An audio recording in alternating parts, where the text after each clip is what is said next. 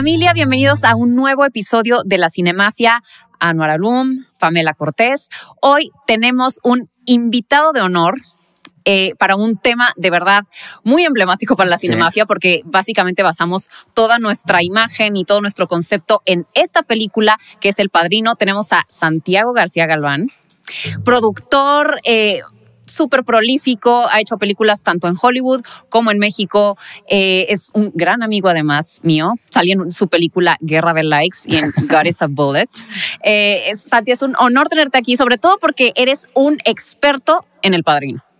Sí, Santi, gracias por venir. Y hoy te estoy platicando el padrino y me dejó boquiabierto. Está, estás cañón, la verdad. Ahorita ya verán, ya verán. Ya verán. Antes de eso, vamos a agradecerle a Starlet Project y a Genuina Media, que son nuestros productores, y obviamente a Colabora, quienes nos prestan este espacio maravilloso para poder grabar el podcast.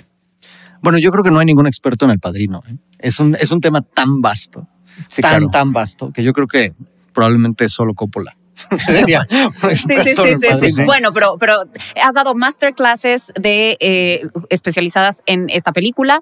Eh, y, fíjate que queremos hacer esta sección que se llama ¿Por qué ver? Y entonces vamos a revisitar ciertos clásicos, porque muchas veces las personas que quieren aprender sobre cine o que quieren tener una cultura más rica este, en cuanto al séptimo arte, eh, piensan, o ven una película, ven Casablanca, ven los clásicos, El Padrino, Ciudadano Kane, y pueden pensar como, ¿Por qué esta película fue tan relevante? Cambió eh, las cosas como se estaban haciendo hasta el momento, rompió paradigmas. ¿Qué es lo que hace esta película tan trascendente para, eh, bueno, que, siguen prevaleciendo al día de hoy? ¿no? Entonces ese es el punto de esta sección, de este nuevo formato que estamos armando. Eh, ¿Por qué ver? y vamos a revisitar a los clásicos a través de esto. Entonces, nuestra primera edición es esta, que es ¿Por qué ver El Padrino en su 50 aniversario, que además fue este año? Entonces, Santi, ¿por qué era El Padrino? Bueno, El Padrino yo creo que es una de las películas más perfectas de la historia del cine en todos los sentidos. Sí. Pero, pero bueno, el, el, motivo principal para ver El Padrino eh, es como en todas las grandes obras y en todos los clásicos, eh, hay una colisión muy importante entre el contexto y el concepto. El contexto histórico del cual, eh, en el cual una obra se crea en contra del concepto que está tratando de, expresar esa obra y la colisión es lo que genera un, monstruo artístico que lo convierte en un, gran clásico. Y, en creo, que, creo que este es, específicamente aplica muy bien al padrino, ¿no? Claro. En el contexto histórico de la historia del cine, en el contexto histórico de la historia de Estados Unidos en 1972, que es cuando se filma, eh, bueno, cuando se sale la primera entrega del Padrino, se filmó un poco antes. Este. Y, creo que es muy importante poner en contexto eh, el momento que estaba viviendo la industria. Eh, venimos de las grandes producciones y de las grandes este, películas de los estudios. Venimos de los 60 la guerra de Vietnam, venimos de, todo el movimiento eh, de los hippies, venimos de un Estados Unidos que está eh, cambiando, de unos jóvenes su identidad también. que están y sus valores y sus, valores morales. Y, El Padrino es un, una de las grandes películas que plantea dilemas morales y un dilema moral esencial que es este, la vida te vive, eres el producto de tus circunstancias o tienes una capacidad de decisión. Todo en la película aparece con Michael, eh, parece ser que la vida lo va viviendo y la vida lo va llevando y que no tiene muchas opciones, que, que, al final sus opciones están sumamente acotadas. Eh, sin embargo, la película plantea una duda moral en el cual el personaje efectivamente tiene una decisión y la toma y toma las decisiones y cada vez que toma decisiones sus opciones son pues cada vez menores y eso es lo que ocurre en la vida con una persona y eso me parece el gran motivo por el cual ver el padrino, claro. el dilema moral. No, también te voy a decir que, Coppola ve al padrino como una metáfora sobre el capitalismo americano, ¿no? de esa época, ¿no? Él, lo abarcó así. Lo, abarcó desde ese punto de vista, pero, pero creo que es mucho más profunda que, específicamente hablar de un, de un sistema macroeconómico.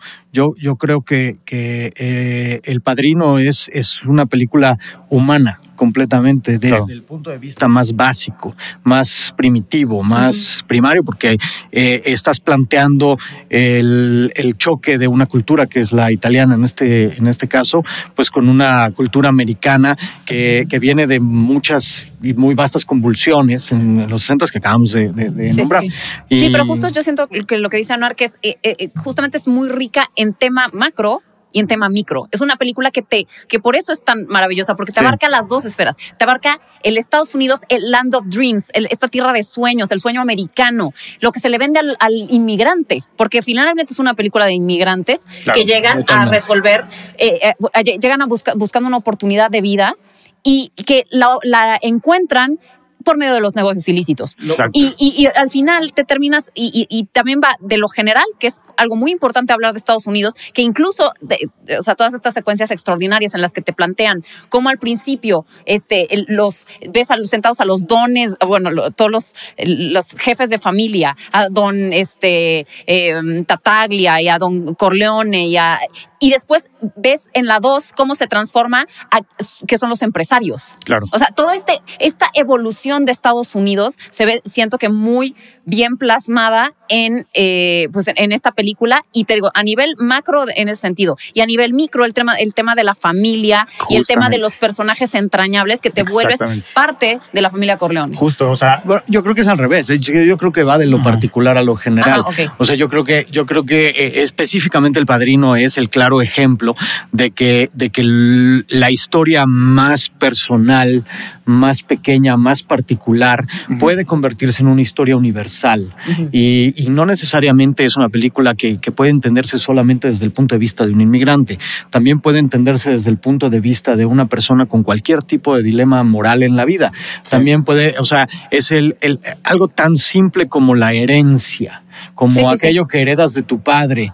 Eh, Michael Corleone es el tercero en línea, ¿no? Está Sony primero y, eh, y Sony tiene un problema de, temperamento y luego está, luego está Fredo, pero Fredo tiene un problema, pues básicamente, y en la novela no lo es, en la novela es un sanguinario terrible con la mandíbula rota que la vea, ¿no? O sea, hay, hay, hay, grandes diferencias entre, entre la novela y, la película de repente. Pero tú no crees que estas circunstancias los condicionan, el hecho de ser inmigrantes, el hecho de, de que Italia, bueno, los italianos. por supuesto, por supuesto, pero, pero, en Nueva York. pero lo particular hace que sea universal. Ah, claro, claro. Y evidentemente al situarlo en ese universo. con esa familia. Justo, o sea, está, cañón hacer una película sobre la mafia, porque es un tema muy difícil de empatizar, y Mario puso y Coppola supieron por dónde. Bueno, por cierto. del tema familiar. Entonces, cualquiera que ve el padrino se puede identificar con estos mafiosos porque todos mundo tenemos a un Vito, a un Vito, a un Fredo, a un Michael en nuestra familia, honestamente. Sí, sí, claro. Pues está entrañable. Eh, no, y más allá de eso, pues es el, el, dilema que, que, va a vivir casi cualquier persona que tenga un papá empresario, que tenga un papá eh, que trabaje en una empresa y que tiene una herencia y tiene un legado, y es el legado de tu padre y la sombra de tu padre, y la que pasa al hijo, y es efectivamente esta, esta dualidad que, que, y esta, este sentido de familia y esta historia tan particular que la convierte en algo súper universal, ¿no? Claro. Eh, digo, evidentemente toda proporción guardada, ¿no? Es lo mismo tener una empresa... Este, sí, al crimen organizado, pero, pero sí, totalmente, eh, o sea, el padrino es una historia con la que cualquier persona, es, es yo siempre digo que el padrino es un código de vida, es, es como la Biblia. O sea, si quieres buscar un consejo sobre lealtad, sobre honor, sobre familia, sobre. Ve a ver el padrino. Te vas a tener muchas respuestas. Exactamente. a pesar de que son unos mafiosos. O sea, siento que, que te da cátedra de muchas cuestiones de honor claro. en la vida. Sí, totalmente bueno, este, de, volviendo al contexto histórico de los estudios y de cómo estaba la situación en ese momento, los estudios venían de grandes fracasos en los 60, al finales de los 60. Venían de, un, fracaso particular que fue Cleopatra, que fue ah, un fracaso gigantesco. Y una producción. una producción titánica. Gigantesca. Sí. Sí, Y entonces, de repente, están estos jóvenes, estos chavos del nuevo cine americano, eh, proponiendo algo diferente, ¿no? Entonces tienes películas y grandes éxitos con presupuestos diminutos. Claro. Easy Rider, ¿no? Por ejemplo. Rider. O sea, eh, Bonnie and Clyde. Este, tienes distintos, distintas películas muy específicas y son grandes éxitos. Y entonces los estudios están volteando a ver a estos jóvenes como pues la solución al, al, gran problema de los presupuestos complicados y de las grandes producciones. Fue justo porque la razón por la cual Paramount buscó a Coppola, porque él hizo una que se llama The Rain People, algo así, que es una película buena que demuestra que sabe dirigir actores y que es de bajo presupuesto y que, y que la pudo sacar adelante. Entonces dijeron, güey, este güey no, y además, es el indicado venía para de haber escrito el guion de Patton. venía de, ajá, o sea, haber escrito y el Oscar, de haber ganado el Oscar del guion de Patton, pero al final, este, creo que lo que, lo que principalmente, y lo dicen casi todos los libros de historia del cine, lo buscan porque era descendiente de italianos. Claro, este, sí, porque al, al final de contar la historia a través de alguien que entendiera. Necesitaron un poquito de autenticidad. Claro, y, al ir a ver a la, a la, a la comisión que existía en Estados Unidos en este momento del antiestereotipo, este, incluso él y, este, y Mario Puzo eh, se, se, comprometieron a no mencionar la palabra mafia, ni cosa nostra, ¿no? que es muy notorio en las primeras dos películas del Padrino, no se menciona nunca esa palabra. Sí, eso, es, bueno, es que no sé si alguien ya en casa, por allá, vio la, la serie de The Offer, de, de cómo se hizo el Padrino, pero justamente te mencionan toda esta situación, porque además el rodaje de la película fue o sea, básicamente estaban en la cama con, lo, con la mafia italiana. Claro. Entonces, eh, el, productor, este, Al Roddy, estaba eh, eh, haciendo negocios con los mafiosos para poder hacer la película. para que les dieran los permisos los sindicatos. Yo, no he visto, yo no he visto la serie, entonces no sé, no, te puedo hablar mucho de la serie. Pero sí te puedo decir que también hay muchos mitos al, al respecto. Más bien, no, esta, esta serie está basada exclusivamente en el libro que escribió Al Roddy de cómo se hizo El Padrino. Claro. O sea, no podrá ser producto de su imaginación o lo que sea. seguramente tenían que pedir permisos, ¿no? pero pero eh, existía evidentemente también un nerviosismo de, qué les iba a parecer, si les iba a gustar o no les iba a gustar. Sí, claro. Al final resultó que les pareció un retrato muy fidedigno de, lo, que, de lo que eran sus vidas y les gustó y no tuvieron ningún problema, pero Evidentemente pudieron haberlo tenido. También alguien había amenazas de bomba en el set de parte de la mafia. También hay un cameo, o sea, hay un mafioso que estaba supervisando el set y hay un cameo de él en la película. Cuando, cuando Sony se va a madrear al, esposo de, de Connie, ahí sale. Ah, no, perdón, no es ahí. Es cuando le disparan a. ¿A Sony en la caseta? Eh. No, no, cuando disparan a Vito, el intento de ah, asesinato, ahí sale un cameo de, del mafioso que estaba supervisando el set del padrino. Eso no me lo sabía. Eso no me lo sabía. Bueno, es posible, pero este, definitivamente eh, eh, hay muchos mitos, ¿no? Eh, y yo prefiero este, como enfocar mi, mi, visión del padrino más que en la, en la condición de la mafia. Evidentemente, en este, pues existían en ese momento las grandes familias, ¿no? Y en ese momento estaban en un pues, auge de poderío todavía eh, y, eran muy complicadas. Entonces es como hoy en día, pues hacer la serie de narcos.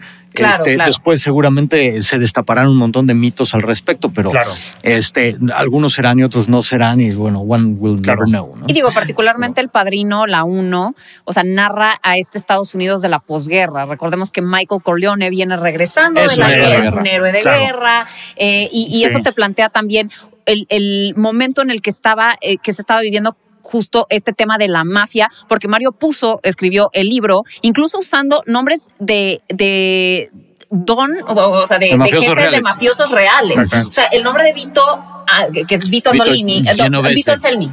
Anselmi. Andolini, o sea, Vito Corleone es Vito Andolini. Andolini, sí, pero, pero, pero, es el nombre de Vito ah, Genovese, que era uno de los exacto, grandes bueno, le cambia, le cambia el nombre, para, pero es de los pocos que cambió porque era su personaje principal, pero el resto de los nombres de los jefes de familia los conserva. O sea, así se llamaban los jefes de las familias criminales en Nueva York. Claro. Y, y ahorita lo que, lo que decías de que se sitúa la película después de la, guerra, de la Segunda Guerra Mundial, este, eso fue porque Coppola lo peleó, porque realmente el estudio Paramount quería hacer una película contemporánea, o sea, en los 70s. Entonces Coppola fue el que peleó que fue un poquito atrás por esa época, exactamente. Es que es que este bueno, Coppola tuvo que pelear muchas cosas. Los estudios tenían directores este, listos para reemplazarlo, lo quisieron correr muchas veces porque querían una película más sanguinaria, más sangrienta, con más acción. Ajá, justamente. Y, sí les cumplió ese berrinche, porque justo creo que la escena No, no se los cumplió. No, sí, cuando Sony se va a madrear este güey. o, sea, sí, pero no, pero por ejemplo, esa, escena fue, esa escena fue una improvisación, ¿eh? Sí, cuando le pegan o Sony. Sí, es la improvisación del, del bote de basura y todo eso sea, este, le agregó para que haya más acción en berrinche de, de, de Paramount pues les dio tole con el dedo un poquito, porque al final de cuentas lo que estaba tratando de hacer lo logró, que es una película de tres horas con un este eh, eh, gran, con, un gran contenido humano y, con un gran contenido de matices morales. Yo no le cortaría ni un segundo esa película. No, no, es, es, perfecta. O sea, bueno, la escena 1, del padrino. hablemos de la escena 1, que además del padrino. se sabe todos los diálogos. No, no, bueno, entonces la escena 2, la escena de la boda, ¿no? O sea, la escena de la boda, ahorita hablamos de la escena 1, pero la escena 2 es, por ejemplo, una de las presentaciones de personajes más increíbles de toda la historia del cine. Y es una de las cosas más complicadas de hacer cuando haces una película, la presentación de, de, tu, de tu punto de partida de tus personajes. Y tiene este, decenas de detalles espectaculares, ¿no? Se van a tomar la foto y, este, el primer diálogo a la familia de, de Vito es ¿no? I'm not going to take the photo without Michael. Exactamente. O sea, no, claro, ¿dónde está Michael? No, sin Michael no hay foto. Y, y deshace la foto porque no está la familia completa, ¿no? Este, tienes una escena, una cosa que es brillante, que te dice quién es el traidor, ¿no? Exactamente. O sea, digo, spoiler alert a los que... Ah, bueno, a los, por favor. Por favor. Ya, digo, spoiler alert, los que no han visto El Padrino, no vean este podcast, vayan a ver el padrino, después lo ven. Este, sí, no sé qué andan aquí. córrele. Eh, bueno, eh, Polly cuando agarra la bolsa, cuando, cuando ve que están metiendo el dinero en la bolsa de Connie, Polly dice, oh, if this was somebody else's wedding, fortunato, ¿no? O sea, el tipo se robaría la bolsa en ese momento. Y él es el traidor. Exactamente. Él es el que lo traiciona, ¿no? Eh, y le avientan ahí los, los sándwiches de, de, de, prosciutto y de mortadela. Sí, sí, sí, es increíble. Y, y, o sea, realmente eh, te dice todo lo que tienes que saber de cada uno.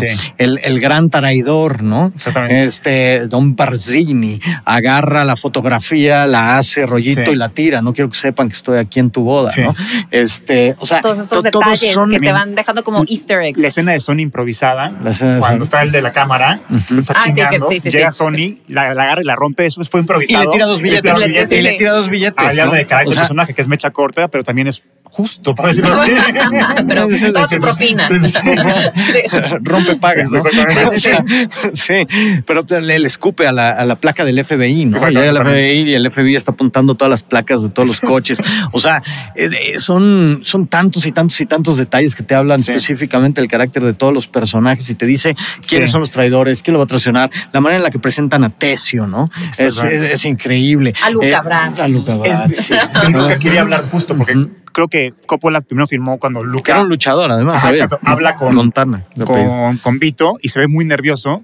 Entonces, es que el original Luca se les murió el día del rodaje.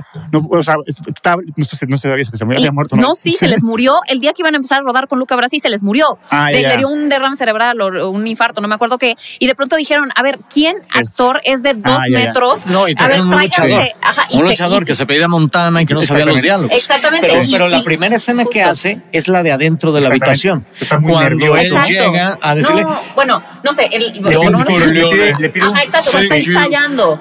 No, no, esa la improvisa Coppola después. Exactamente. o sea, él llega, él llega adentro con el padrino y le dice, Don Corleone, ¿no? thank you for inviting me to your daughter's wedding day. On the day of your daughter's wedding. ya no se sabía el diálogo y estaba nervioso. Es que era muy fan de Marlon Brando y el actuar con él se puso muy nervioso y Coppola en vez de repetir la escena dijo, no, la mantenemos Así y ya se queda la escena, la escena en la que está ensayando, los diálogos. Brillante Coppola, brillante, sí, sí, brillante, no, pero este hombre, de verdad que al más puro estilo eh, Robert Bresson, que usaba puros actores, bueno, modelos les llamaba, que no eran actores. O sea, dirigir a alguien que nunca ha estado frente a una cámara, que ni siquiera tiene las herramientas y lograr un personaje tan emblemático como Luca Brasi es... Hay varios de esos en de hecho también... Que además tiene Luca Brasi cuatro escenas.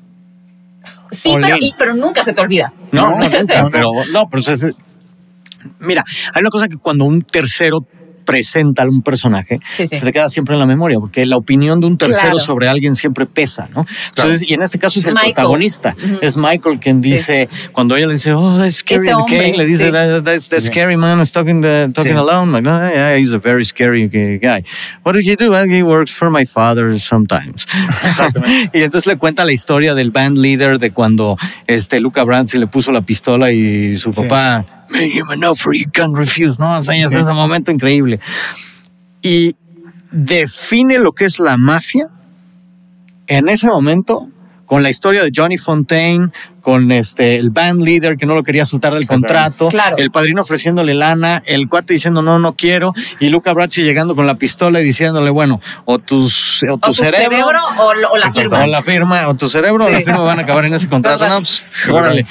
Y, esa anécdota como define completamente la historia de, de, la mafia, nos, nos presenta a la familia y, a lo, y a lo peligroso que es la familia después de la escena 1, donde vimos al padrino específicamente diciéndonos, no soy un asesino. O sea, porque, porque tienes a Bonacera, ¿no? En esta escena increíble que, que, empieza. I believe in America. Creo en América. America has made my fortune and I raised my daughter in the American way. y es el Dolly Back. Dolly Back. Y es la cara de este italiano que además nunca filmó, nunca filmó otra película. Bueno, creo que filmó en el 73, pero, pero nunca hizo nada más. O sea, es este italiano, Salvatore Tosi, me parece algo así por el estilo. Y, es el Dolly Back, Dolly Back, Dolly Back, Dolly Back, Dolly Back. Y revelas el escorzo del padrino. Y, y las primeras frases del padrino son en off. Es increíble. Sí, exactamente. Si no le ves la cara, estás en la, en la penumbra. I raised my daughter in the American fashion. Sí. Oh, she had a boyfriend. Not an Italian. que es muy importante que lo que estabas mencionando, que aquí se marca justamente la diferencia entre los americanos y entre los italoamericanos. O sea, es, es, como un... Es que lo que decíamos eh, es que el padrino tiene un sentido de comunidad. Sí. Más que un sentido moral, el, Vito Corleone tiene un sentido de comunidad. Este, cuando, cuando mata a la mano negra en la segunda, en la segunda película, y esa es la primera vez que, que él asesina, siendo el, el hijo de un padre asesinado, el hijo de una madre asesinada enfrente de él, el hijo de un hermano asesinado. Sí. Este, teniendo esta vida hipertrágica, llegando a América solo, a la cuarentena y toda la explicación de la vida de Vito que, ocurre en la, en la segunda película, él mata por primera vez a la mano negra, al mafioso local que tenía asfixiado al barrio. Lo mata porque tenía asfixiado al barrio. Sí, sí, sí. Lo mata porque, porque era un extorsionador, porque no dejara que nadie se quedara con nada. Él y cobraba derecho de piso. Eh, era, era terrible. Y él, y él llega a, regresarle a la señora, Don Fenucci, él llega a regresarle a la señora el dinero a la renta. Sí, claro. Es un sentido de comunidad, de hacer el mal para hacer el bien, del fin justifica los medios. Y justo por eso el contraste de luz, que, yo quería agregar de eso en la primera escena. De hecho, Paramount se quejaba mucho de, de lo oscura que estaba la película y de hecho al, fotógrafo se llama Gordon Willis. le llaman The Prince of Darkness justo por el padrino porque era el príncipe de la oscuridad y de ahí se ganó su apodo. Y también un dato curioso de la primera escena es no, que... No, bueno, yo entiendo que a él ya le llamaban de Prince of ah, y ahí ya... Yo, creo que ahí se lo había ganado. Porque, según yo, ya... Pero bueno, pues, habrá que investigarlo, pero, pero también el gato con el que sale Vito en, la, escena principal no está no era parte del guion. O sea, era un gato que estaba perdido ahí en el set. En el, sí, Marlon Brando lo, lo agarra lo, empieza a acariciar y de hecho tuvieron que regrabar el audio después de, de Marlon Brando. Porque el gato además. Sí, exactamente. Bueno, pero hay, hay otra leyenda al respecto, ¿eh? hay, otra, hay otra leyenda, porque es que sabes que el estudio originalmente no quería a Brando. Sí, quería Brando, a Orson Welles. No, es que Brando tenía la, la fama de que de no... Ser muy este, difícil en los sets. Y bueno, sí, que, no se, que no se, no se aprendía los diálogos, que los leía de las carturinas por primera vez. Los actores. James Caan en, la primera escena tenía aquí escrito todo el diálogo de Vito Corleone. Y él, ¿Por qué? Porque él, se tiene que concentrar en su actuación, no en los diálogos. Es que es de método. Sí. Es que él, decía que cuando leías el diálogo por primera vez tenía una intención diferente. Ah. Entonces, eh, bueno, no sé, pero eran sus, técnicas. De hecho, o sea, era Brando. En la actuación hay una técnica de actuación donde los actores agarran a un animal y en base a ese animal interpretan a ese personaje y de hecho el animal que escogió Marlon Brando para Vito fue un bulldog y de hecho y por eso en la audición se puso dos algodones y luego ya para la película se mandó a hacer la sí la, la esta sí la, la, una quijada, una prótesis lo, que sea que le pusieron pero sí, Es un, supone que es un bulldog por eso es habla así por eso se expresa así exactamente Sí, también este, el hecho de que ahora que estabas mencionando de, de, Gordon Willis, que es este, el príncipe de las tinieblas. O sea, el, todo el concepto de, del juego de luces y sombras del padrino, el, el, chiste era hacer un claroscuro. Se inspiraron en el arte de Caravaggio para hacer eh, esta, este contraste entre la luz y la oscuridad, o sea, entre la luz de una boda, de un evento tan, o sea, tan familiar, tan maravilloso, tan de alegría, como es la boda de una hija, y la oscuridad en la que vive el don con estos tratos sucios, con esta, este, este, pues tratos de sangre, de, de, asesinatos. Entonces, con que toda la película te plantea estos dos universos en los que para afuera intentan dar una imagen y para adentro es otra. Bueno, lo que pasa es que Coppola, sí, Coppola en todo su, en todo su cine eh, llevaba una trayectoria y luego lo, lo, reafirmó increíblemente en Drácula y en el resto de películas, Apocalypse Now y en el resto de las películas que ha hecho.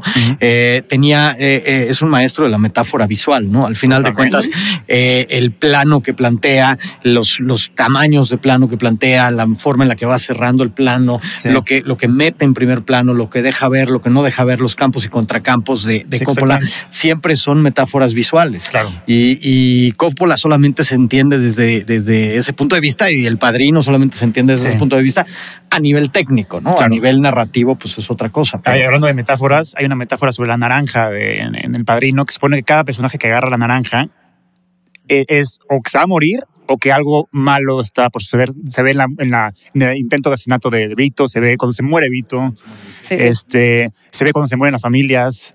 Entonces, este, se supone que eso era una metáfora sobre la muerte, pero luego hay una entrevista con Coppola que dice que no, que realmente nada más era para generar contraste porque estaba muy oscura la toma, ni estaba más color. algo de color. Eh, entonces, pues sí eso ya está abierto a la interpretación de cada quien. Sí, pero más bien con metáforas visuales, más que elementos dentro de la toma, me refiero a este tipo de, de, interpretaciones de la luz y la sombra, de, la forma de utilizar los espacios, de las, de las persianas, de la forma y la manera en la que utiliza eh, eh, las líneas narrativas. O sea, hay, hay campos esenciales dentro del padrino, los grandes planos generales eh, que tiene. Eh, el, por ejemplo, una cosa muy notoria es que eh, los grandes planos generales nunca ves la isla de Manhattan completa. O sea, siempre son ah, cuadros acotados, pero cuando ves Sicilia, ¡pum! ves la Gran Sicilia, ¿no? Sí, Entonces tiene muchos, muchos elementos eh, que son, que son pues, narrativos visualmente y 100% eh, metáforas visuales. Eh, yo creo que yo creo que son las grandes películas, los grandes guiones, pero, pero además, bueno, la, por ejemplo, eh, narrativamente la curva del personaje de Michael es una de las curvas más eh, pronunciadas, es una de las traiciones personales más marcadas y más fuertes dentro de la historia. Sí, es un personaje que empieza en A y termina en Z. O sea, él es vive una metamorfosis a raíz, como estabas mencionando, de, de va tomando estas decisiones que lo van, le van limitando las opciones y al final termina siendo lo que juró destruir, bueno, no lo que juró destruir, pero lo que eh, alejar eh, de, lo que se quería alejar, porque como estábamos platicando hace rato fuera de cámara, Vito Corleone eh, tenía a Michael como el hijo que quería que fuera el respetable de la familia. Quería que fuera senador, quería que tuviera un camino distinto al de los otros. A los otros les veía más personalidad. Bueno, vemos a Sony, que es violento. Violento, está hecho para, para el, negocio familiar. Y él veía en Michael un tipo estudiado, un héroe de guerra, alguien que podía tener otro camino. Pero Vito sabía desde el principio que era Michael, porque eh, eh, la, forma en la que trata a los otros hijos, ¿no? En la escena, en esta gran primera secuencia, eh, cuando está con Johnny Fontaine y Johnny Fontaine le está diciendo, no, si usted, there is no chance, Godfather, what can I do, Father, what can I do? Se supone que está basado en el personaje de Frank Sinatra y que de hecho en el libro tiene un personaje, o sea, el personaje de Johnny Fontaine es muy preponderante, es muy grande. Y para como Frank Sinatra armó un desastre y armó un drama y mandó a llamar a los mafiosos y que pues, le, cancelaran la película. Se gritaron y fue todo un caos con Frank Sinatra. Al final se llegó a un acuerdo en el que iban a limitar mucho al personaje nada más a pues, las dos escenas. Las escenas, las dos escenas, sí. Bueno, este, y luego las flores, ¿no? Este, Pero bueno, el, el, en esta escena donde le está diciendo, What can I do? What can I do? I want this film. You can actually come in. Sí, es buenísimo. Sí, Lo imitan. Mucho más. Que Sony, Fredo y Michael son una parte de, de Vito cada quien. O sea, Sony es como su prepotencia y su, y su pasión. Fredo es como su corazón y su sensibilidad y Michael es como su inteligencia. Eso sí se me hace una teoría sí, yo tampoco muy, muy legal. No, porque, Vito, jamás, Vito jamás fue tan impulsivo como. O sea, yo, yo, tengo el libro de Coppola del guion, tiene su breakdown. Yo también, pero... Y ahí sale cómo breakeó a cada quien y pone, este es tal, tal y tal de Vito. Sí, pero al final Vito jamás es así de impulsivo. ni jamás eh, hubiera sido traidor como Fredo. Sony lo lleva. no, no, la no, la atención no de Fredo, no, la sensibilidad de Fredo. La sensibilidad ah, sí, puede ser. Y, habrá rasgos de los tres porque al final son sus hijos. Y evidentemente lo, lo, lo, lo, permeó en ellos. Y, y estoy de acuerdo, pero pero el, el, bueno, por cierto, ese libro es maravilloso. es uno de los mejores libros del padrino que hay, el de, el de las anotaciones. Si pueden leerlo, échenselo, está muy bueno. Está buenísimo. Eh, y bueno, una de las, de, los, de las cosas como, principales que tiene esta, esta secuencia es cuando, cuando este, habla para Pedro porque lo escuche Diego, ¿no? O sea, le, le dice, Your family, estás bien con la familia, ves a tu familia. Y Johnny Fontella le dice, sí, sí, sí, padrino, sí.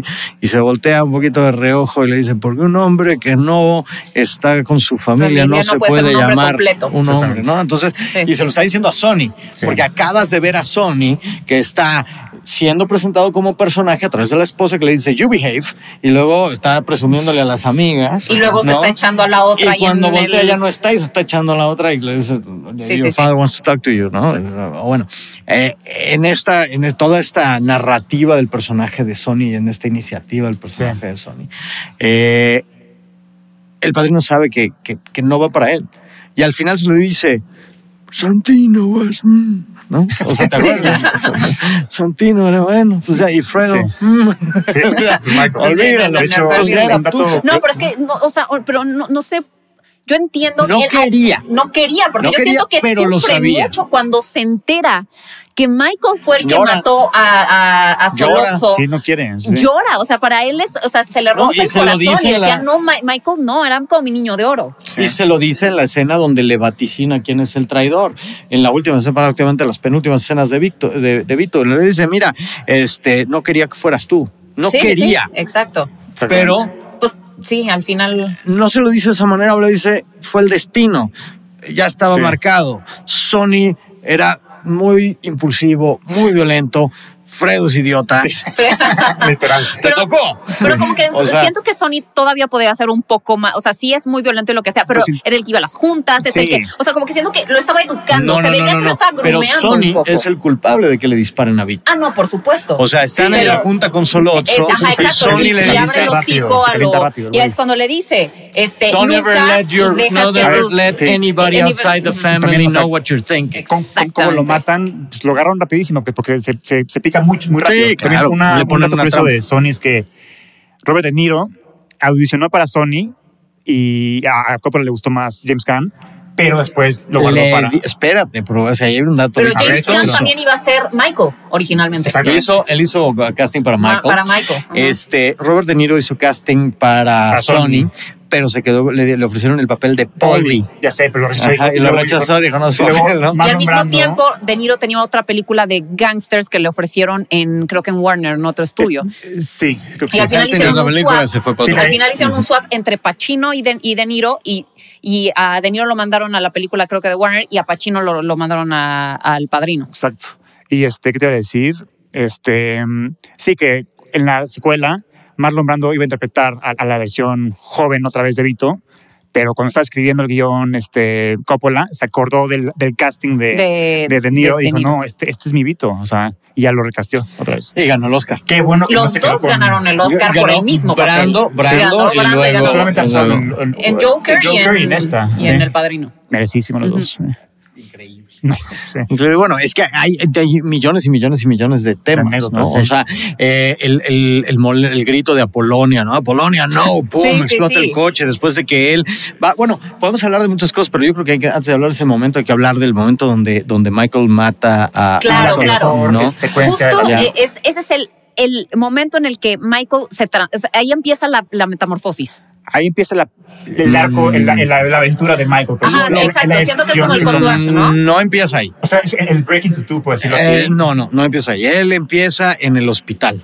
Eh, tienes el plano increíble cuando este, eh, le, pegan los tiros a Vito, que es un plano cenital, en donde no ves la, el rostro del padrino, no ves si está vivo o muerto, porque además es la primera pregunta que después va a hacer Michael, ¿no? Is he alive?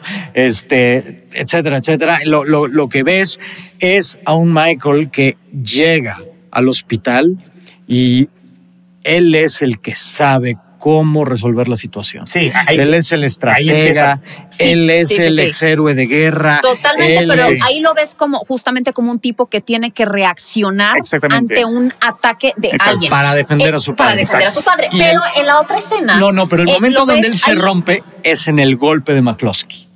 Cuando McCloskey lo agarra, él es, a ver, es, es este bueno, McCloskey es el jefe de la policía. El McCloskey es el jefe de la policía, eh, que además está interpretado por uno de los grandes actores del, del, cine negro. O sea, y que, que, bueno. que además, pues, es un corrupto, obviamente. McCloskey es completamente corrupto y está del lado de Solozzo. Y él viene a, a, terminar el trabajo. El trabajo de asesinar, a, Vito Corleone. Y entonces se encuentra con Michael lo agarra y le rompe la quijada. Y en ese momento están los dos en un plano lateral y los ves enfrentándose y ese es el Breaking to Two. Literalmente, porque en ese momento es cuando Michael, que hasta ese momento representa el establishment, la ley, el héroe de guerra, en ese momento cambia. Yo, yo siento más allá, güey. O sea, porque ahí es el point of es no que yo return. También, ajá, exacto. Es... que siento que es el point of no return, porque todavía podía ser, podía seguir integrado. Ahí sabía, cuando mata a Solozzo en el, en el restaurante, es Ese me tengo que fugar. Ahí va a cambiar hasta mi la vida. edición Coppola te juega con eso, porque está, está, pensando Michael en la escena, no sabe qué hacer. Y cuando este no, está, con los ojos vibrando, pues, impresionante. y entonces cuando, cuando él lo está convenciendo de hacer las paces, corta a un over the shoulder que como que hay conexión. Pero cuando Michael como que se retrae, corta un close-up, porque ahí tiene este diálogo mental, Michael, de lo hago o no lo hago, y ya cuando se decide, ya, ahí se convierte en Michael Corleone. No, y es una decisión de la que ya, ya, no hay vuelta atrás. Es el point of no return, pero el breaking to two es antes y ocurre cuando, cuando eh, McCloskey le da el puñetazo. Cuando le rompe la quejada, eh, él va por primera vez a proponer algo justo después, en la siguiente secuencia, que es cuando están en el, en el despacho del papá, donde dice, yo lo mato. Pero no puedes matar a un oficial de policía, ¿cómo no? Y es él quien lo propone. Y es, sale de él. Cuando había salido de él toda la película, I don't want anything to do with the family business, yo me quiero alejar de esto, yo no quiero nada que ver con esto. Eh, él se lo dice, eh, ese es mi papá, que no soy yo, esos son los negocios de mi familia, eso no es lo que quiero para mí, no es lo que quiero para mi vida.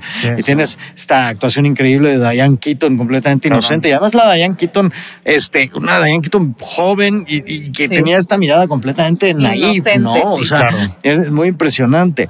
Sí este personaje como, como nunca se da cuenta hasta muy tarde, ¿no? Siempre le perdona, siempre mantiene viva su memoria, la memoria de, de, un Michael Corleone, este, que no quería nada que ver con la, y queriendo creer también. Y queriendo creer, sí. Queriendo creer en que él de verdad no estaba interesado en seguir ese camino. Pero es que volvemos a la escena 1. Es la separación entre los valores del sueño americano, el héroe de guerra, el eh, I believe in America, America has made my fortune y el, el, el not an Italian, ¿no? O sea, el, el, mundo de la comunidad de italianos y de, pues, la cosa nostra, la forma o la manera de, de actuar y de interactuar entre italianos eh, que tenía que ver con el honor, la preservación de los valores de la lealtad, de, de, la lealtad, incluso llegándose a la complicidad o eh, oscureciéndose con la complicidad, a pesar de que estuviese, eh, eh, estuvieran asesinando, mintiendo y rompiendo absolutamente todas las leyes de este sueño americano. Claro, claro, claro. Y, y, es ahí donde, donde se rompe el policía, el americano, la representación de la ley le rompe la mandíbula, es corrupto, está vendido al otro lado, quiere vender drogas en las calles de Nueva York, su padre está tratando de evitarlo. Who's right, who's wrong? Claro, claro. O sea, en ese momento donde, donde están viviendo en una cloaca y en un, y en un momento de completa y absoluta corrupción, eh, Vito Corleone no quiere que vendan drogas. Claro, Vito Corleone se resiste. él, todavía dice, el juego es permitido, pero yo no, yo no puedo con la idea de que le vendan drogas a los niños en las escuelas. A un joven. A un joven. Y, destruyan su vida. Las, Exactamente. como que dentro de todo Vito Corleone tiene como pues como esta, yo te decía como brújula moral, este, que... Eh, sentido de comunidad, que es distinto, porque la brújula moral no la tiene. Sí, sí, sí. Es un asesino. Sí. O sea, es un asesino. Es, justo este sentido de comunidad. Y, pero tiene un sentido de comunidad y de protección a su comunidad y este tiene este sentido de lealtad y complicidad de las mafias, ¿no? Esta, esta, complicidad de las mafias, de, de yo protejo lo que yo creo, en lo que yo creo, yo protejo hasta la muerte, lo que yo creo, en lo que yo tal. Y, y, ahí es ahí donde se rompen todos los esquemas de la comunidad nacional, o sea, de, la gran nación y de la sociedad este, norteamericana. Y es ahí donde Michael no puede continuar en Norteamérica. Por eso cuando mata a Slotson, mata a McCloskey, tiene que huir y se regresa a Sicilia. Pero su pasado lo alcanza. Sí, claro. Y entonces muere a Polonia. Y cuando muere a Polonia, muere la última esperanza del personaje que eh, podía tener una vida como la que soñaba al principio. No, y además ah, es el momento en el, que, en el que Michael piensa, esto me va a perseguir toda la vida o sea, si no, si no regreso a tomar las riendas de alguna manera, esto me va a perseguir toda la vida. O sea, nunca voy a poder tener una vida normal. No, no, no, no lo van a perseguir toda la vida. Lo van a matar bueno, rápidamente.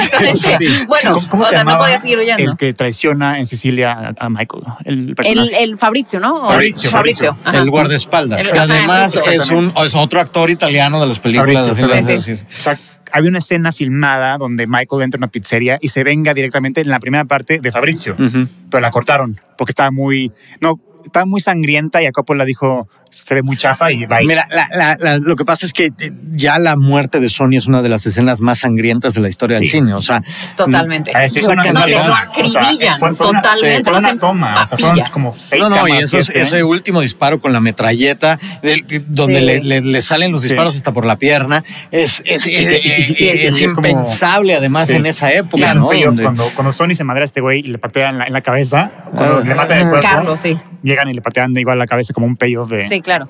De Sony. Pero este, pues ya en la muerte de Fabrizio ya viene hasta la, la segunda parte, ¿no? El, padrino se puede analizar, o sea, el padrino, mira, llevamos aquí no sé cuánto tiempo, estamos hablando del padrino 1 y vamos a la mitad. no hemos ni siquiera de la escena de la cabeza de caballo. Bueno, por cierto, que es una cabeza de verdad. ¿eh? Sí, es de verdad. sí, exacto. En el rodaje se usó una cabeza de caballo Jamás se hubiera podido hacer hoy. No, bueno, imagínate los este, derechos de animales. Este... Sí, sí reclamaron y todo en, en, su época, pero no hubo mayor impacto. Sí, pero, pero también, también es, es una escena en la que, que como dices, te dejan las cosas muy claras de cómo funciona el negocio. Es como, a ver, no quieres a Johnny Fontaine, no hay pedo, pero vamos a ir poco a poco por las cosas que más te duelen y al final vas a ceder. Entonces ya déjate de tonterías y mete a nuestro amigo a tu película. Y también, ¿sabes qué? es la gran frase, es la gran frase del padrino. Sí. I'm gonna make him an offer vamos a Voy a hacer una, oferta, que no pueda rechazar. Que es lo mismo que la peor extorsión de tu vida. O, sea, o, o, tu cabeza o, tus sesos en el contrato la firma. la firma. o sea, sí, o sea, ya, ya no queda de otra. Es la, la última oferta. Sí, sí.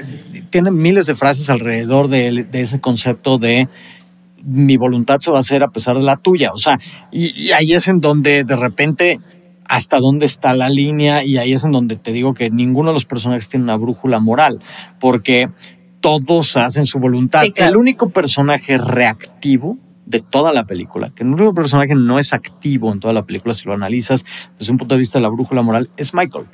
Eh, eh, eh, Michael es reactivo siempre, jamás es activo en la 1. En la 2 sí, la dos es terrible. Oye, pero en la uno no, la escena en la que mata a todos. Ahí voy, ahí voy, ahí voy, ahí voy. A eso voy, a eso voy, a eso voy. Es reactivo toda la película. Toda la película está reaccionando, reaccionando, reaccionando, reaccionando, hasta que decide convertirse en, el, padrino. Y en ese momento, 50% reacción, 50% acción. O sea, evidentemente decide matar a todas las cabezas de la familia. No, porque es matar o morir. Sí, sí, es cierto, sí, es cierto. sí, porque mata a unos que no tenían. Al final es matar o morir. o sea, al final es, es esta ley de la jungla eh, que, en, la, que vive, en la que vive constantemente el personaje de Michael. Eh, bueno, te voy a decir otro personaje que tampoco es activo. Y la verdad es uno de mis personajes favoritos de la saga.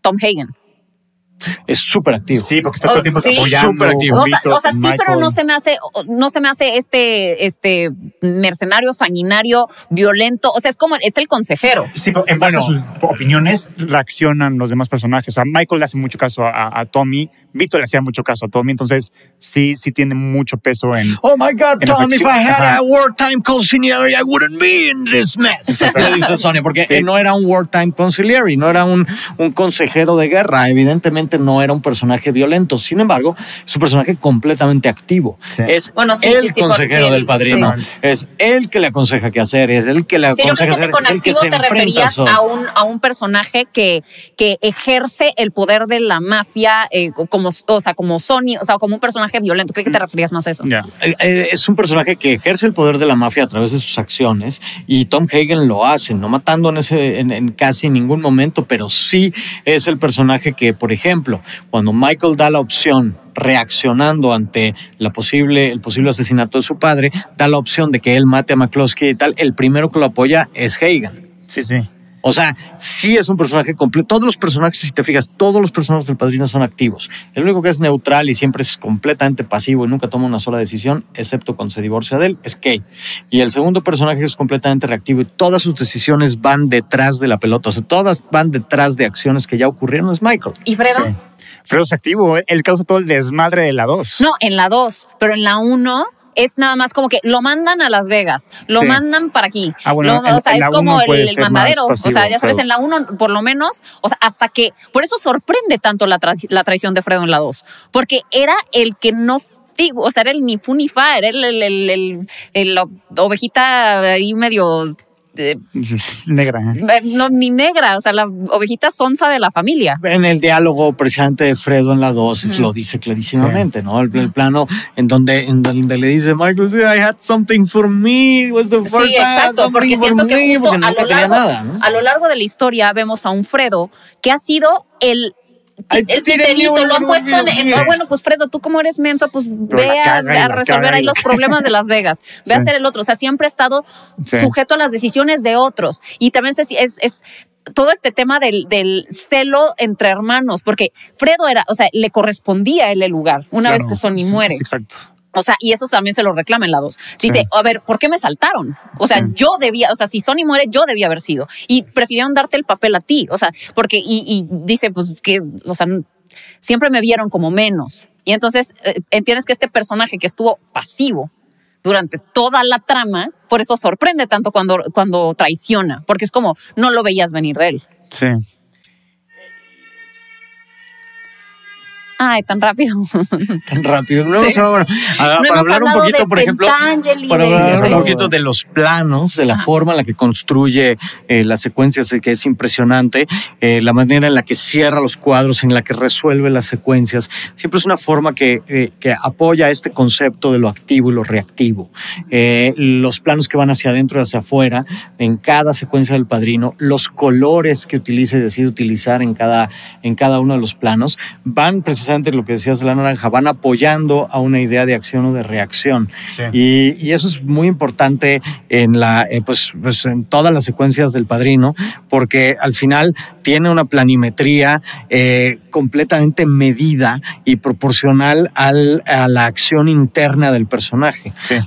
Y, aquí es donde algo que, en el cine se había visto poco, hacerlo tan milimétricamente, llevarlo hasta ese extremo y apoyarlo pues con la música de Nino Rota, que no hemos hablado de la música, que es increíble. Que, bueno, además... estuvo nominado, eh, pero no ganó porque era era un remake de cómo se llama esta eh, la película que hizo bueno este, no, Fortuna, no, porque no porque ahí ganó él la demanda cuando le bueno hay mucha mucha este controversia al respecto de la música del Padrino pero lo que sí es cierto es que fue eh, al final de cuentas cohecha entre entre compuesta entre Nino Rota que era el gran maestro, y eh, Carmine Coppola, que al final tenía un, conocimiento musical increíble. Y bueno, Francis Ford Coppola es espectacular cómo compone todas las películas alrededor de sus familias, familiares. O sea, Connie, Connie es su familiar. Este, eh, su hija Sofía sale a Sofía, Sofía en la 3, Pero yo estoy hablando de la 1, ah, sale de bebé. Sí, sale de bebé. El bebé del final que están bautizando es Sofía Coppola, es la hija de Francis Ford Coppola. Salen los hijos en la pelea de, de Sony, sale sí, papá con el piano. Sí, bueno, también tenía poco presupuesto, tenía que aprovechar a la familia. Pues se, excedió el presupuesto. Pues, o sea, el presupuesto era un millón de dólares no, y este güey se cuatro, fue a, y se fueron a seis. Este fue, fue a seis, uno era un millón no, y este fue, a seis. Pero es que no sé, lo acabo de ver en la serie. Ah, que tenían cuatro y les, los, se lo subieron a seis. Ah, pues te digo, no he visto la serie, pero sí, hay, hay también muchos mitos alrededor de los presupuestos y al final nunca se han acabado de revelar las cifras exactas. Pero lo que sí es cierto es que se pasó de presupuesto y al final de cuentas el que lo apoyó fue Bob Bob Evans, que era el, el studio executive de que aquel momento en los grandes en productores. contra de que fuera Al Pacino. Que lo, o, lo aborrecía. Pues no, más, más bien yo creo que, que ya la película representaba un montón de riesgos para el estudio y este Bob Evans, que bueno, tiene tantas y tantas historias célebres como The Kid Stays in the Picture, miles de, historias, este, pues, eh, al final apoyó el apoyó a Coppola en casi todo lo que, lo que le pidió y Coppola le, tiene un agradecimiento. Coppola acabó con, Paramount. De hecho, ya no quería dirigir la segunda y, dijo, ¿sabes qué? Le recomiendo aquí a Martin Scorsese que se encargue de esta película, pero luego le hicieron una oferta que no que, no, pudo rechazar. para la segunda parte. No sé, todas esas historias. es, un fact. Ni siquiera pudimos hablar de la dos y que ahí también Santi tenía mucho que aportar porque además tú tienes todo este contexto de Cuba, eh, de, de, cómo la mafia estaba involucrada en todos los hoteles, que los, los, los hoteles en Cuba todos eran sí, los hoteles propiedad de la mafia. Todos eran propiedad de la mafia y de hecho, bueno, la, la escena con Meyer Lansky, la escena eh, con el judío que en la película representa a Meyer Lansky y su teóricamente es en La Habana Libre, ¿no? O sea, en los balcones de La Habana Libre. Pero bueno, Mayor Lansky, el Hotel Nacional en Cuba y La Habana Libre, este, el Capri, que era de Lucky Luciano, o sea, todos los hoteles y todo el contexto de la mafia en, en La Habana es un, otra historia también para echarnos otro podcast completo. O sea, no, pues sí dicen, digo, no, sé si tengo correcto el dato, que a John F. Kennedy lo, mandó, manda, lo mandaron a matar los mafiosos de, o sea, los mafiosos que tenían todo este tema en Cuba. Bueno, no sé, eso ah, yo he escuchado. Bueno, una de las teorías del asesinato que he dicho es que lo mató la mafia, no necesariamente por nada que ver con Cuba, pero sí los mismos, las mismas familias. Las mismas familias. Y es una teoría que quién sabe. Lo que sí es que tenían un montón de poder. Sí, claro. Y lo que sí es que eran sanguinarios y poderosos y, y hay, hay, historias que sí son históricas muy eh, corroboradas, como la toma de Sicilia en la Segunda Guerra Mundial, en donde Luke Luciano se hacía pasar por un, este, un demente loco y, andaba en un asilo, este, haciéndose pasar por, por loco. Eh, no podían, no podían, no podían entrar a Sicilia, los aliados van y le piden permiso a Lucky Luciano, les dice, sí, saca un pañuelo con dos L's, Lucky Luciano, y te van a dejar entrar. Y efectivamente llegó, eh, llegaron y tomaron la isla de esa manera, o sea, con el permiso del don. Eh, y, y, sí, eran, eran familias poderosísimas y eran dueñas de la isla eh, antes de la Revolución Cubana, o sea, eran completamente dueños de, todos los hoteles, estaban súper coludidos con el régimen asesino de Batista, que por eso se pudo dar la Revolución Cubana con tan pocos, este, con tan pocas personas, porque al final, este, pues el régimen de Batista era una dictadura asesina muy, muy, muy este, sanguinaria, eh, que servía a los intereses de los americanos y eso pues es histórico llegan los mafiosos y en ese momento, en esa secuencia tan espectacular, en el hotel y con la revolución cubana entrando a Cuba y este Michael Corleone saliendo huyendo por la puerta de atrás después de que este mandó matar al judío y, y, no lo pudo matar y matan al asesino. O sea, es, son unas secuencias espectaculares que, que la 2 es una de las grandes películas. Yo creo que es la mejor secuela que se ha hecho en todos los tiempos. Yo estoy de acuerdo. ¿Tú prefieres la primera parte o la segunda parte? Para mí las tres, y ahí me va a odiar Pamela, pero las tres son una sola no, película. O sea, la, la tres es como... Pues la tres tuvo es muchos Fredo, años de diferencia. Es el Fredo de la familia. la tres fue hasta 1990, o sea, también pasó, pasaron muchísimos años, pero, pero no existe otro final para Michael Corleone que no es la muerte solo en Sicilia y es, y es fenomenal y la colorimetría de la 3, ese momento donde trae ese chaleco rojo le está dando el paro cardíaco y dice When I thought I was out, they pulled me back in. o sea, esos, esos, momentos dramáticos, la muerte de, su hija, el, grito mudo al final en la escalera, ese, ese gran Sí, esa, este, justicia poética. ¿Viste el nuevo corte de, de la 3 o no? Sí, sí, sí, sí, sí. Ah, mucho más cercano.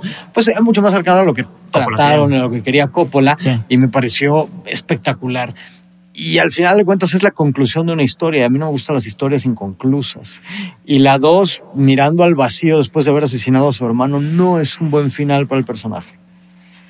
Pues sí, tenía que haber un, closure, un, cierre de, para esta historia, pero no sé, a mí sí se me hace que haber metido la, historia entre Anthony y, la, y, la, y Sofía no sé, siento que se, fue, se desviaron por, por avenidas que no, por las que yo no me hubiera ido. Pero y también visualmente cambian, ¿no? Ya el juego de sombras ya no existe en la 3. Exacto, siento que es como, te digo, es Alfredo de la, de la saga. Sí. Y por decirte también el, el, tema de que se aborda en la, en la película número uno, que te digo que por eso está como bien cimentada todo el tema de Las Vegas, o sea, de cómo se creó Las Vegas, que este personaje Mo Green, que en teoría es, creo que es Boxy Siegel, eh, que, fue, que fue uno de los creadores de Las Vegas. Sí, los creadores de Las Vegas. Ajá. Entonces, este, o sea, también tiene toda esta, pues esta riqueza que está un poco sustentada en la realidad, a pesar de estar ficcionada, pero, pero que te, te dice mucho de cómo funcionaba, pues, la, el crimen organizado en ese entonces y cómo fue evolucionando, como te digo, eh, de la 1 a la 2, en este tema en el que están las familias, después están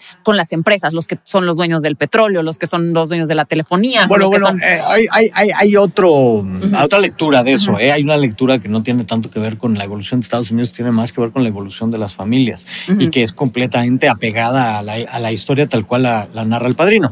Y es este, pues, pues estas grandes familias, estas grandes este, mafiosos, estas familias asesinas y demás se fueron escondiendo detrás de corporaciones. pero, pero, eso es a lo que me refiero. Se fueron, se fueron escondiendo en los sindicatos, en las empresas, pero al final, o sea, tenían toda esta herencia de sangre, de, de pues lo que venían heredando y que, y que de cierta forma. Bueno, pues, existen los grandes juicios, ¿no? O sea, está este momento en el cual todas las cabezas son agarradas, en el, cual las juzgan a todas juntas y está ese momento en donde, bueno, pues este, se empiezan a escapar, se empiezan a esconder y, y, empiezan a diversificar sus negocios también y a, y a pues a asimilarse como pues como decías, como un poco más, de una manera un poco más respetable. Siempre quisieron ser legit. Siempre querían ser legítimos, ¿no? Desde el principio, o sea, pero volvemos a la 1 y bueno, en este caso la narrativa de la 2 con la historia de Vito Corleone.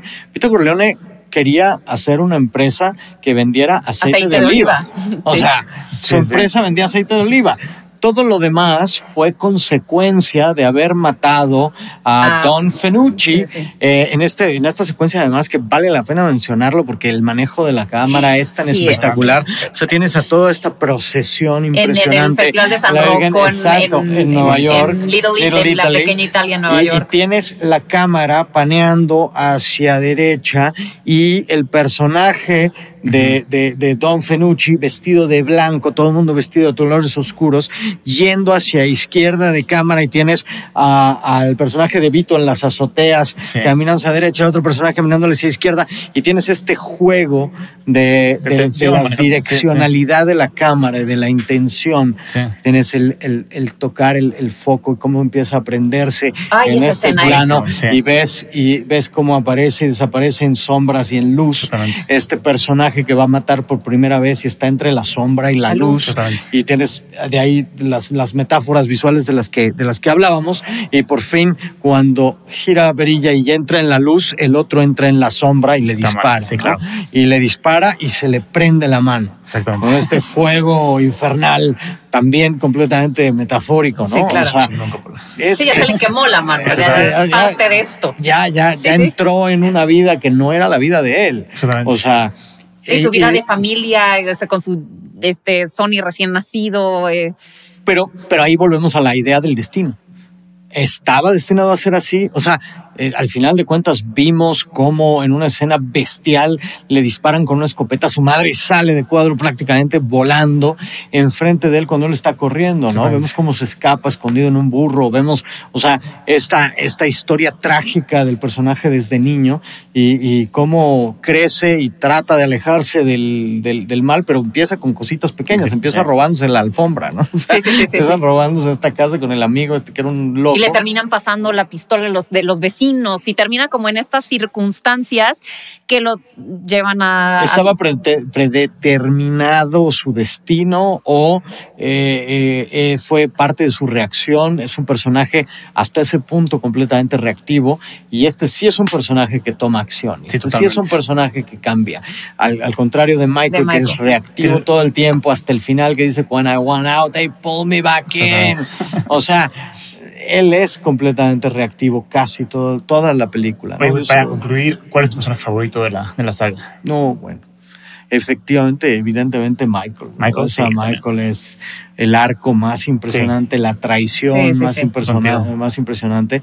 Y, y, el, y la verdad es que, bueno, el padrino te mueve a una reflexión la película te mueve inevitablemente a una reflexión moral, ¿no? De la luz y la sombra que tenemos todos y hacia dónde es y dónde está la, brújula moral y la, la eh, eh, evidentemente la, parte de la sombra, la violencia que genera violencia y que es un ciclo infinito, ¿no? Claro. Hay, hay una frase y volviendo al inicio de la película, porque el inicio es la génesis, esa escena inicial es la génesis de todo lo que pasa. Hay una frase de, de, Vito Corleone donde le dice a, a Bonacera, le dice eh,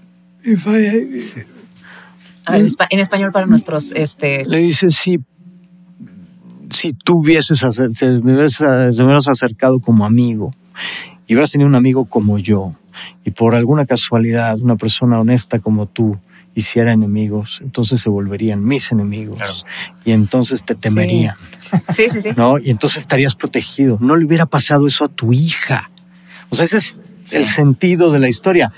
Y si lo reflexionas con tranquilidad y con calma, está completamente equivocado el personaje, porque al final de cuentas es precisamente, es precisamente este origen o esta génesis de, violencia la que impide que él mismo proteja a su propia familia. Si hubiera protegido a la, a la, hija del otro, no puede proteger a su propio hijo.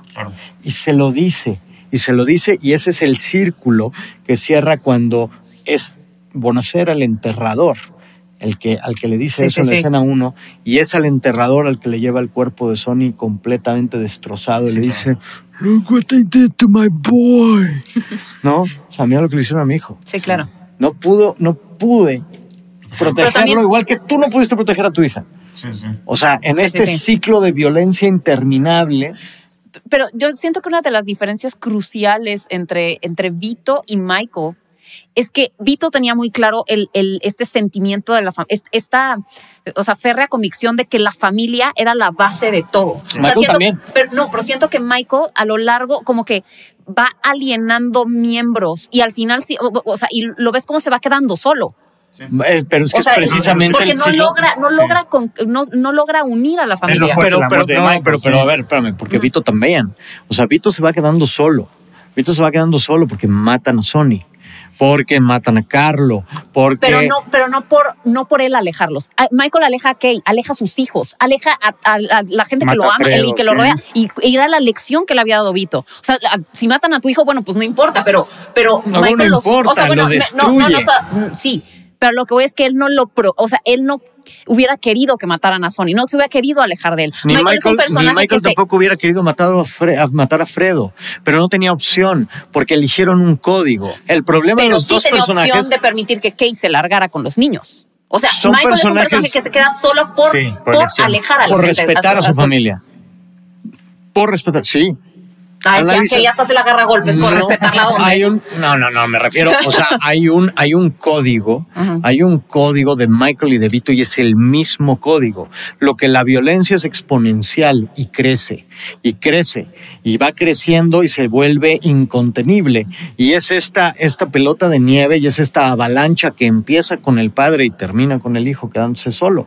Pero el padre muere igual de solo ya mataron a su hijo, su hija no lo quiere ver jamás, este, va alienando a todo el mundo precisamente y muere a todo el mundo. nietos, con sus, con sus hijos lo reciben. Sí, yo siento que es muy diferente en Sicilia en una banca. En ese, ah, de nuevo. De nuevo, ya no sé Pero es esta avalancha, es esta pelota de nieve, es, es la violencia que crece. Y toda la película además se trata de eso, o sea, se trata de la violencia que va creciendo. La violencia que va creciendo y va dejando solos a los personajes y los va haciendo pasar por lo más trágico del mundo. O sea, lo peor que le puedes hacer a un padre es ver morir a un hijo. Y es lo que le pasa a Michael con su hija en la 3 y lo que le pasa a Vito con su hijo en la 1. Sí. ¿No? O sea, es, lo mismo, son historias, si las calcas, si las calcas y las pones así, son paralelas.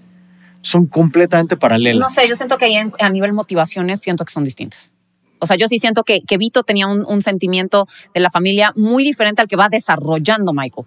O sea que. Lo que Vito creció en un momento y donde no había tantos mafiosos y no había tantos enemigos. Su crecimiento fue sin toda esta bola de lobos alrededor. Mató a uno y era el único. O sea, sí, pero por decirte, si te, si te fijas, Vito es un personaje mucho más conciliador. O sea, Vito todavía estrecha las manos con Barcini en, en esa reunión y le dice que acabe la sangre en este momento.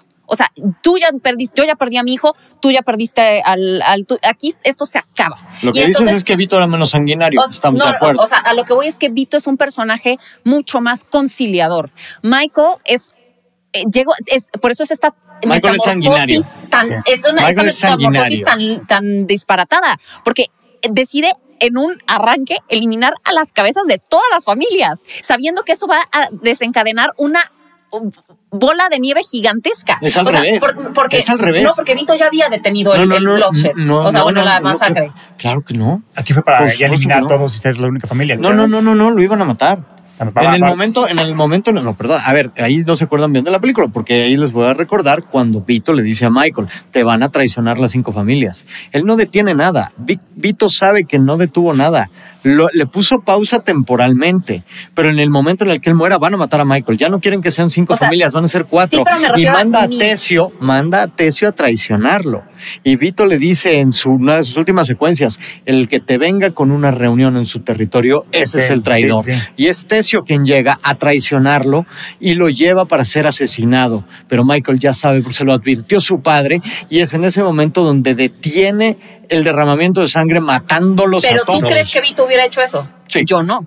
Bueno, o sea, ahí sí discrepa. O sea, yo, yo siento que Vito era otro tipo de, de, de don, pues. O sea, siento que, que Michael, esa, esa decisión, siento que ahí no son tan paralelos. Yo siento que las motivaciones de Vito y la forma de actuar de Vito eran muy distintas. No lo, no lo vimos. Y también a nivel familia. O sea, eso es justo la diferencia que yo percibo entre los dos personajes. Es un asesino. Los dos son unos, sí, sí, sí, sí, pero, pero. Michael es más sanguinario. De acuerdo, de acuerdísimo. Michael es más sanguinario. Pero el que le dice a Michael qué hacer es Vito. Y le dice y que tiene que detener esto y el que le dice que tiene que matarlos, no a todos, pero que tiene que... Que sí, que, que tiene que, detectar a Tesio y... Quizá Vito hubiera matado a Tesio, quizá Vito hubiera matado a Barcini, quizá le hubiera perdonado la vida al esposo de Connie porque era familia más cercana, quizá eh, esa, eso eh, es, era menos sanguinario, ¿de acuerdo? Pero hubiera hecho lo mismo. De hecho, es él quien se lo dice, le dice qué hace. O sea, en, esa, en esa secuencia le dice qué hacer. Le dice, o sea, el que te traiga eh, la oferta, ese es el traidor. Eh, y le dice. Sí, pero una cosa es matar a y otra cosa es justo cuando sale, justo cuando sale, no, y matar a Barcini. Justo cuando sale de la reunión, Vito sabe que tiene que matar a Barcini. En el coche, lo primero que le dice a Michael es: It was Barcini all along. I didn't know until now it was Barsini all along. Y ya lo sabemos desde la escena 1, cuando le quita esto, le rompe la foto y la tira al suelo. O sea, ese era el traidor, pero...